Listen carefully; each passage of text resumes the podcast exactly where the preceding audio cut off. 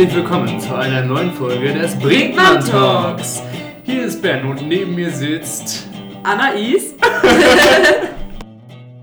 Wie immer fangen wir an mit einem kleinen Rückblick, denn obwohl die meisten von euch wahrscheinlich noch zu Hause sind, befinden sich die 11. Klassen schon wieder in der Schule, während die 12. Klassen gerade ihr Abitur schreiben.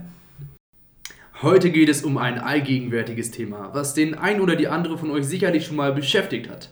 Geld. Spezifischer Geld verdienen, und zwar neben der Schule. Sicherlich hattest du schon mal einen Wunsch. Einen Wunsch, den man zumindest nicht direkt erfüllen konnte, weil er eben an gewisse finanzielle Voraussetzungen gebunden war. Sei es ein neues Handy, ein neues Paar Schuhe oder ein super toller Pullover, den man beim Durchstöbern eines Ladens ins Auge gefasst hat.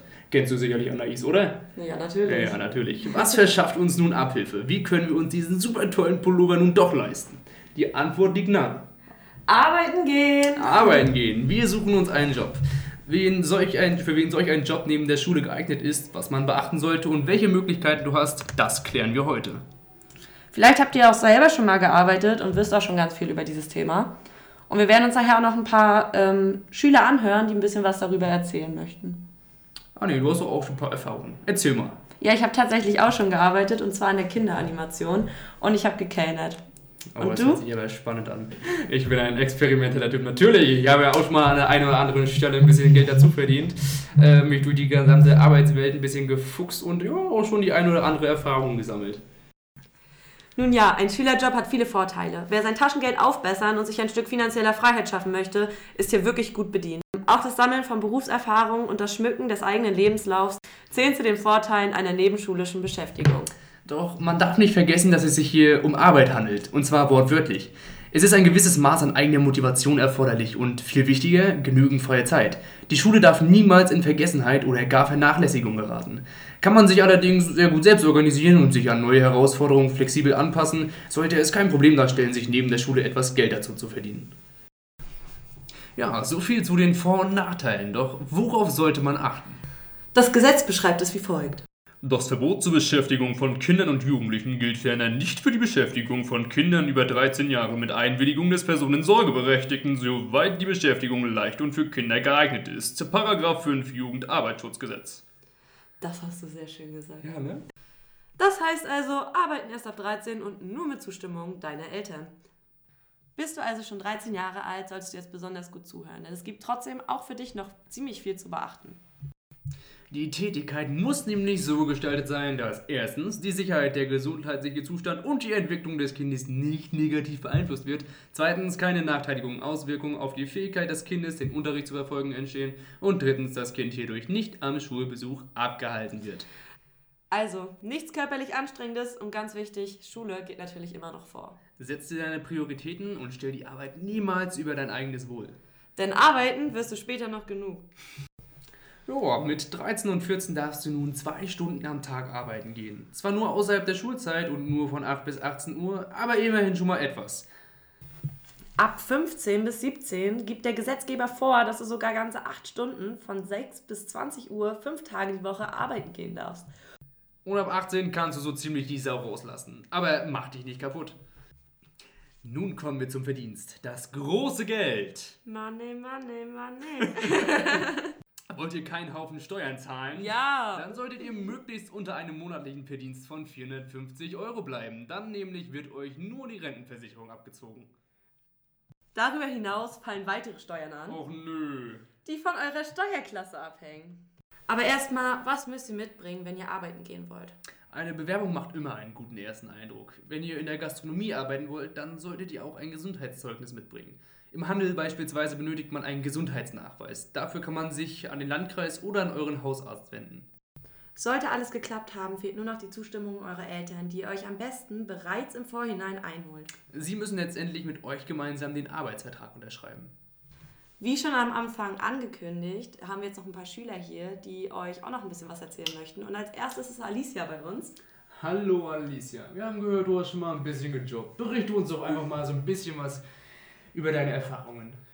Ja, also ich hatte damals die Problematik, dass ich dann gerade 13, 14 Jahre alt bin und gerade hier in der Region MV gibt es ja nicht wirklich viele Schülerjobs, die dann auch lukrativ sind mit dem Zeitaufwand. Mhm.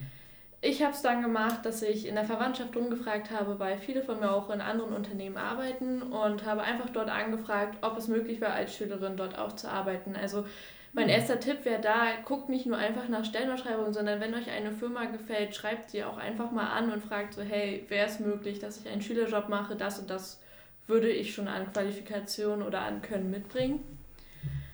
Und ich bin dann zum Rokett Klötze gekommen. Das ist eine Algenfarm, wo Algen für die Lebensmittelindustrie gezüchtet werden und habe dort zwei Jahre hintereinander gejobbt, schon für den damaligen Mindestlohn 8,50. Also da müsste dann auch verhandeln, weil es für Schüler selten diesen Mindestlohn gibt.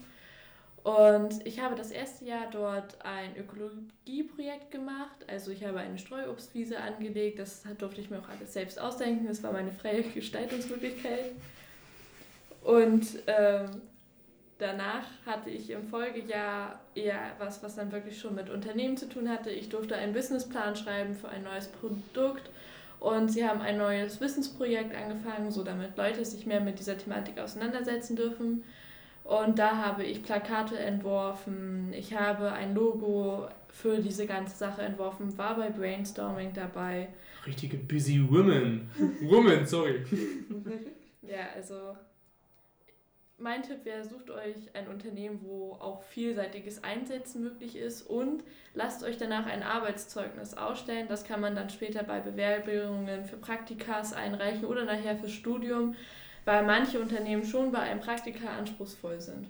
Sehr informativ. Vielen Dank. Du hast auch direkt ein paar Tipps gegeben. Ich bedanke mich, dass du hier warst. So, Anni, jetzt kommen wir zu dir. Berichte doch einfach mal so ein bisschen von deiner beruflichen Erfahrung, von deinen Eindrücken, die du so während deiner Arbeitszeit neben der Schule erlebt hast.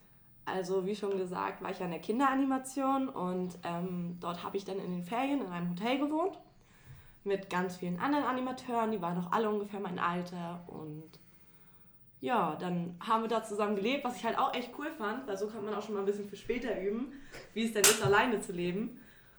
Und das Arbeiten, das hat auch sehr viel Spaß gemacht. Also ähm, da gab es jeden Abend eine Kinderdisco und tagsüber haben wir dann die Kinder betreut und hin und wieder habe ich dann auch mal gekellert.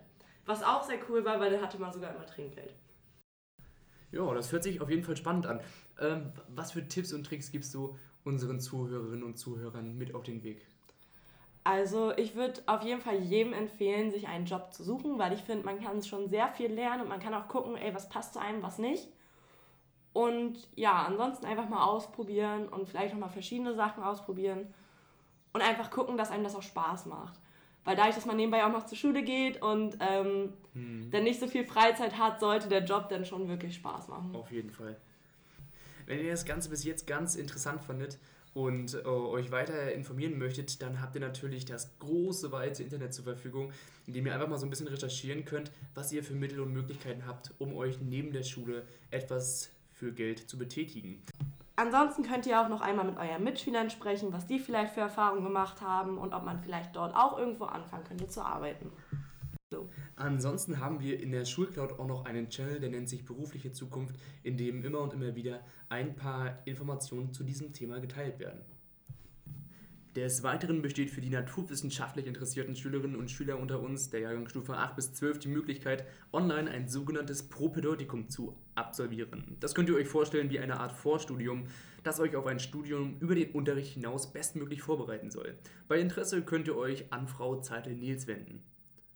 Damit kommen wir auch schon an das Ende der heutigen Folge. Hoffentlich konnten wir euch einen kleinen Einblick in die Thematik Arbeit neben der Schule gewähren und die ein oder anderen Tipps mit auf den Weg geben. Nun ja, wir verabschieden uns und hoffen, ihr schaltet das nächste Mal auch wieder ein, wenn es heißt Hashtag Wir für unser JPG.